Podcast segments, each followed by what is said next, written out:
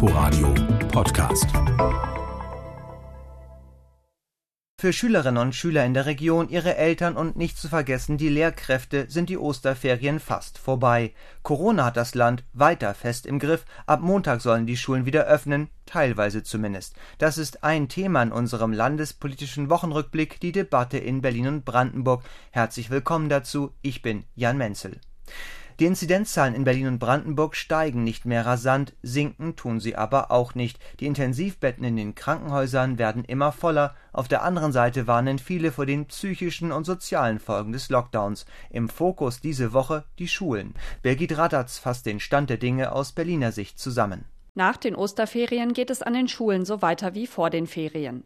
Die Grundschulklassen 1 bis 6 und die Abschlussklassen können zurückkehren, im Wechselmodell mit Maskenpflicht, Abstands- und Hygieneregeln und Schnelltests. Bildungssenatorin Sandra Scheres, SPD, spricht von einem Abwägungsprozess. Wir bekommen das ja mit, wie problematisch die Situation auch äh, gerade äh, für Kinder und Jugendliche in den letzten Monaten war, auch was die psychische Situation angeht, aber auch was die Lernrückstände angeht. Deshalb die Rückkehr an die Schulen statt ausschließlich Homeschooling, wobei die Präsenzpflicht weiter ausgesetzt bleibt. Weiter gedulden müssen sich Schülerinnen und Schüler der Mittelstufe. Sie dürfen erst eine Woche später, ab 19. April, wieder in die Schulen gehen. Der Schulstart nach den Ferien soll nun durch ein neues Testregime ergänzt werden.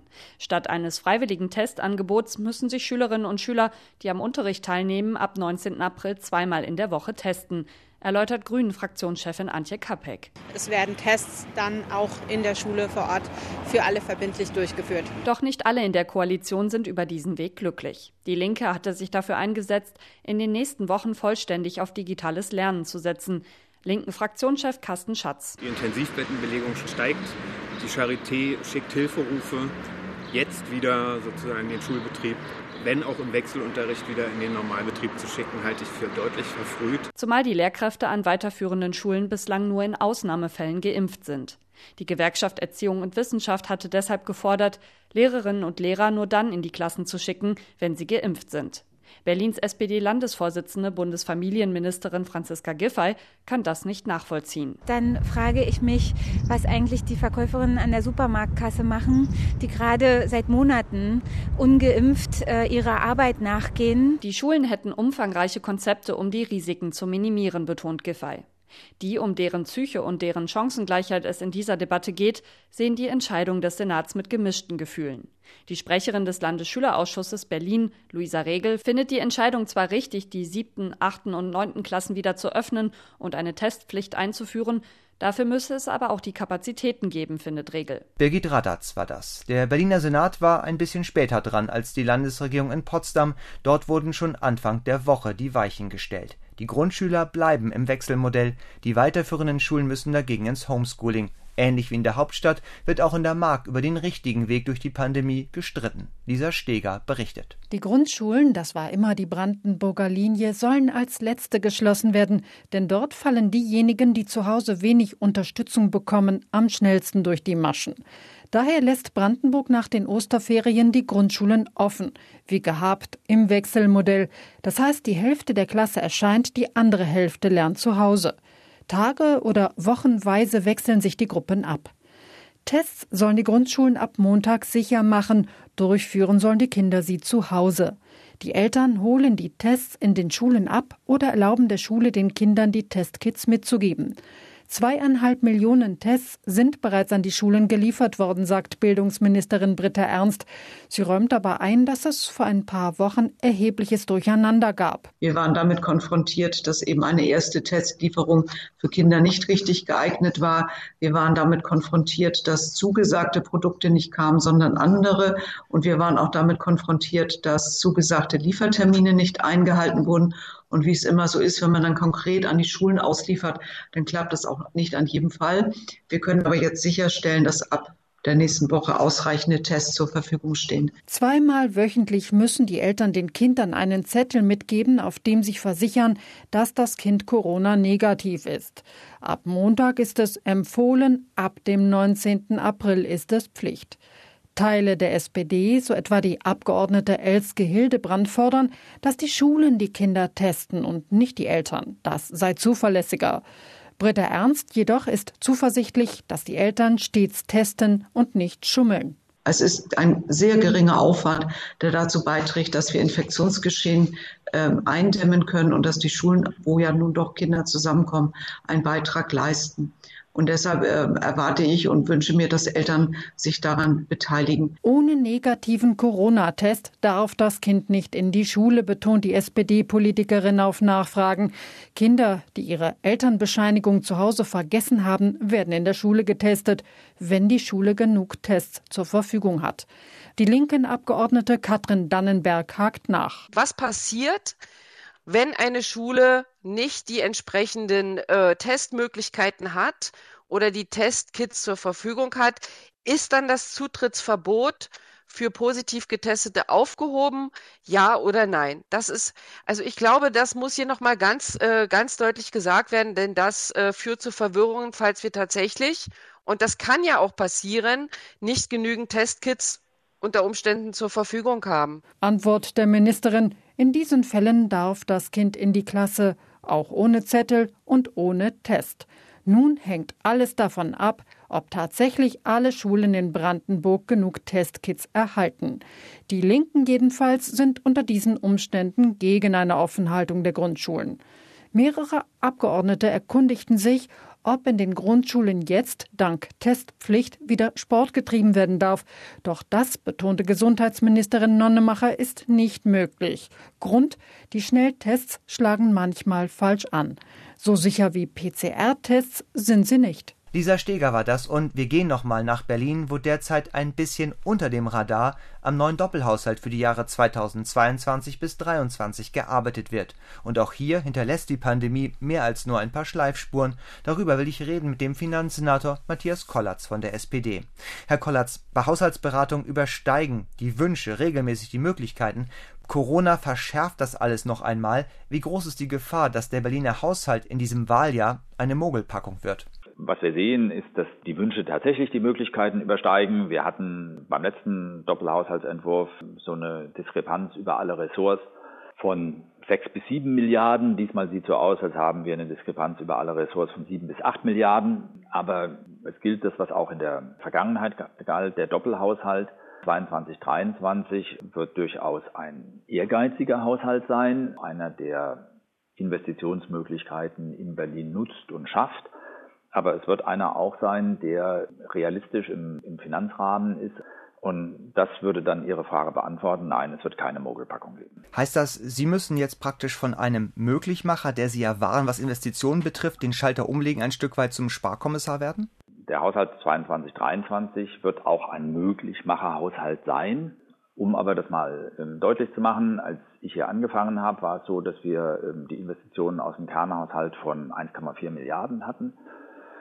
Wir hatten jetzt 2,1 Milliarden im letzten Jahr und wir werden eben keine großen Steigerungsraten darüber sehen, aber wir werden auch nicht weniger sehen. Es wird auch nicht so sein, dass alle Wünsche in Erfüllung gehen. Und das weiß die Bevölkerung auch, weil die Bevölkerung weiß natürlich, dass wir in einer Krise sind. Bleibt es denn dabei, dass wie im Dezember geplant Berlin ab 2023 auch beginnt, diese Notfallkredite, die wir jetzt aufgenommen haben, diese riesigen Notfallkredite zu tilgen oder ist dieser Tilgungsplan hinfällig? Ja, der Tilgungsplan ist beschlossen und deswegen bleibt es auch ähm, dabei. Und deswegen ist es auch wichtig, dass der Verschuldungsbetrag nicht so groß wird, dass er ernsthaft die Zukunft beeinträchtigt. In den Eckwerten war die Rede davon, dass Anpassungen beim Ausgabenpfad erforderlich sein werden. Machen wir das mal konkret. Was kann sich Berlin dann ab 22 nicht mehr leisten? Also wir hatten in der Finanzplanung, die gemacht worden ist, bevor Corona kam, hatten wir bereits gesagt, wir werden die Investitionen, die ja jetzt über Jahre hinweg deutlich angestiegen sind, werden wir dann irgendwie plafondieren müssen. Und das Zweite, was auch schon in der Finanzplanung drin stand, die vor Corona kam, wir haben ja ein Riesenprogramm zum Aufholen beim Thema Personal, zum Beispiel Anpassung der Bezahlung. Und da ist es eben so, das ist jetzt abgeschlossen.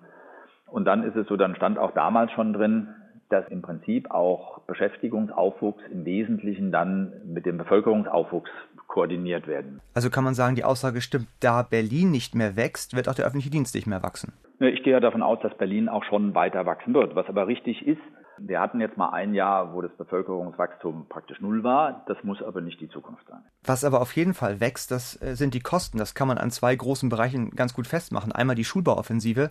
Da gab es jüngst Bericht, dass die Kosten sich verdreifacht haben auf bis zu 14 Milliarden Euro für das gesamte riesige Schulbauprogramm. Gleichzeitig soll im ÖPNV-Bereich ähm, Investitionen angeschoben werden, wie es sie noch nie gab, für neue Linien, für Busse, Bahnen etc. Das alles zusammen in dieser ganzen Gemengelage, da stellt sich äh, schon die Frage, wo müssen Sie, wo werden Sie den Rotstift ansetzen? Ich glaube, dass das Bild von dem Rotstift falsch ist. Sondern es ist ja so, bei der Schulbauoffensive haben wir, seitdem wir damit begonnen haben, haben wir jedes Jahr die Mittelausgabe erhöht. Und es wird auch in den Folgejahren erhöht werden. Es werden mehr Mittel für Schulen aufgewendet im Jahr 2021 als 2020. Und im Haushalt 2022 und 2023 wird man auch sehen, dass dort mehr Mittel aufgewendet werden, werden als in den Vorjahren. Das heißt also insofern, das mit dem Rotstift stimmt nicht. Bei dem Thema ÖPNV ist es so, wir wollen für die S-Bahn einen Fahrzeugpool schaffen. Dabei geht es durchaus um Milliarden.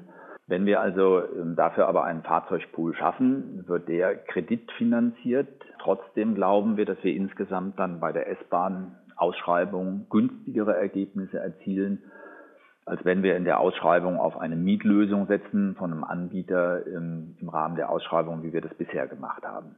Aber auch da gilt, es werden vielleicht beim Ausbau des ÖPNV nicht alle Wünsche in Erfüllung geben, aber es wird einen Ausbau des ÖPNVs geben. Ich äh, frage da nochmal nach, Sie hatten es schon vorhin so ein bisschen angedeutet. Ähm, mit welchen Summen, mit welchen neuen Krediten und damit auch Schulden rechnen Sie für die Jahre 2022 und 2023? Also für die Jahre ähm, 22 und 23 ist es erstmal so, dass für den Kernhaushalt ja die Vorgabe, dass wir da ausgeglichen arbeiten müssen. Da können wir für das Jahr 2022 kann man sich angesichts der Entscheidungen auf der Bundesebene kann man sich noch einen gewissen Spielraum vorstellen. Das müssen wir dann sehen. Das wissen wir nach der Haushaltsberatung genauer.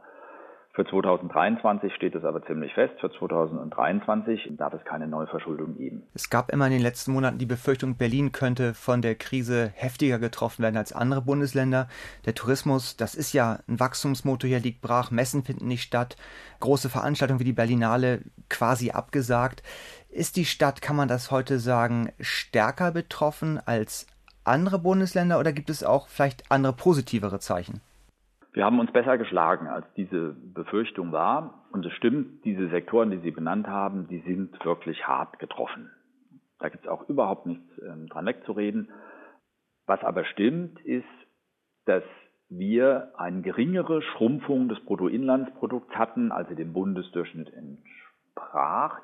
Wir haben ein deutliches Wachstum im IT-Bereich, da ist viel entstanden. Alles, was mit Finanzdienstleistungen zusammenhängt, da gibt es eben auch Modernisierungsschübe. Und das Dritte ist, das soll man auch nicht vergessen, die Hauptstadtfunktion hilft uns. Und um das sozusagen mit einem Bild zu machen, na klar ist es für Berlin gut, wenn der BND nicht mehr in Pullach sitzt, sondern in Berlin. Nochmal mit Blick auf den Mai, wo wir ja alle dann die neue Steuerschätzung vorliegen haben werden.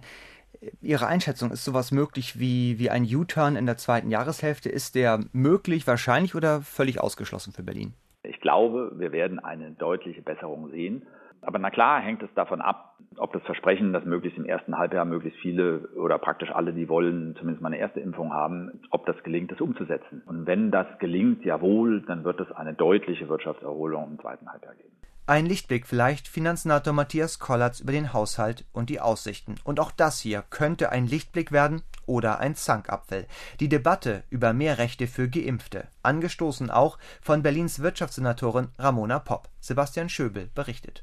Am vergangenen Montag beim Besuch im Impfzentrum der Messe Berlin hatte Bundesgesundheitsminister Jens Spahn den Vorschlag gemacht, dass wir vollständig geimpfte so behandeln können wie negativ getestete. Ungerecht gegen Menschen ohne Impfung sei das nicht so Spahn. Schließlich habe inzwischen jeder die Möglichkeit, sich auf Corona testen zu lassen. Niemand hat mehr oder weniger Möglichkeiten als jemand anders, solange klargestellt ist, äh, dass das Infektionsrisiko reduziert ist durch Testung oder Impfung. Die Amtsärztin von Charlottenburg-Wilmersdorf, Nicoletta Wischnewski, sieht das aber etwas anders. Natürlich sei eine Lockerung der Auflagen für Geimpfte ein guter Anreiz, sich impfen zu lassen, sofern man sich impfen lassen kann. Und das ist derzeit noch nicht gegeben. Außerdem sei eine Impfung keine Garantie, dass man sich nicht erneut mit dem Coronavirus anstecken kann, sagt Wischnewski. Bei Covid-19 rechne sie eher damit, dass die Impfung nur eine Zeit lang Schutz bietet, ähnlich wie zum Beispiel bei der Grippeschutzimpfung. Und eine Impfung gegen Covid-19 schütze auch nicht vor einer Neuinfektion, so Wischnewski, lediglich vor einem schweren Krankheitsverlauf. Aber auch in der Zeit, wo ich erkrankt bin, bin ich natürlich infektiös und kann damit auch andere weiter infizieren. Grüne und Linke unterstützen derweil Spahns Vorstoß. Wenn geimpfte Menschen das Virus nicht weiter übertragen können, gibt es keine rechtliche Grundlage dafür, ihre Grundrechte weiter einzuschränken, sagte der Co-Vorsitzende der Linksfraktion im Berliner Abgeordnetenhaus Carsten Schatz. Ähnlich formulierte es auch die grüne Wirtschaftssenatorin Ramona Popp auf Twitter. Widerspruch kommt hingegen von der AfD. Ihr gesundheitspolitischer Sprecher Herbert Mohr verwies vor allem auf die Impfstoffknappheit. Eine bevorzugte Behandlung von Geimpften sei daher ungerecht, so Mohr. Der Ethikrat hatte Anfang des Jahres Ausnahmen für Geimpfte abgelehnt. Inzwischen aber gebe es genug Testangebote, sagte Ethikrat-Mitglied Sigrid Graumann dem RBB. Für heute war das unser landespolitischer Wochenrückblick. Fürs Zuhören bedankt sich Jan Menzel. Inforadio Podcast.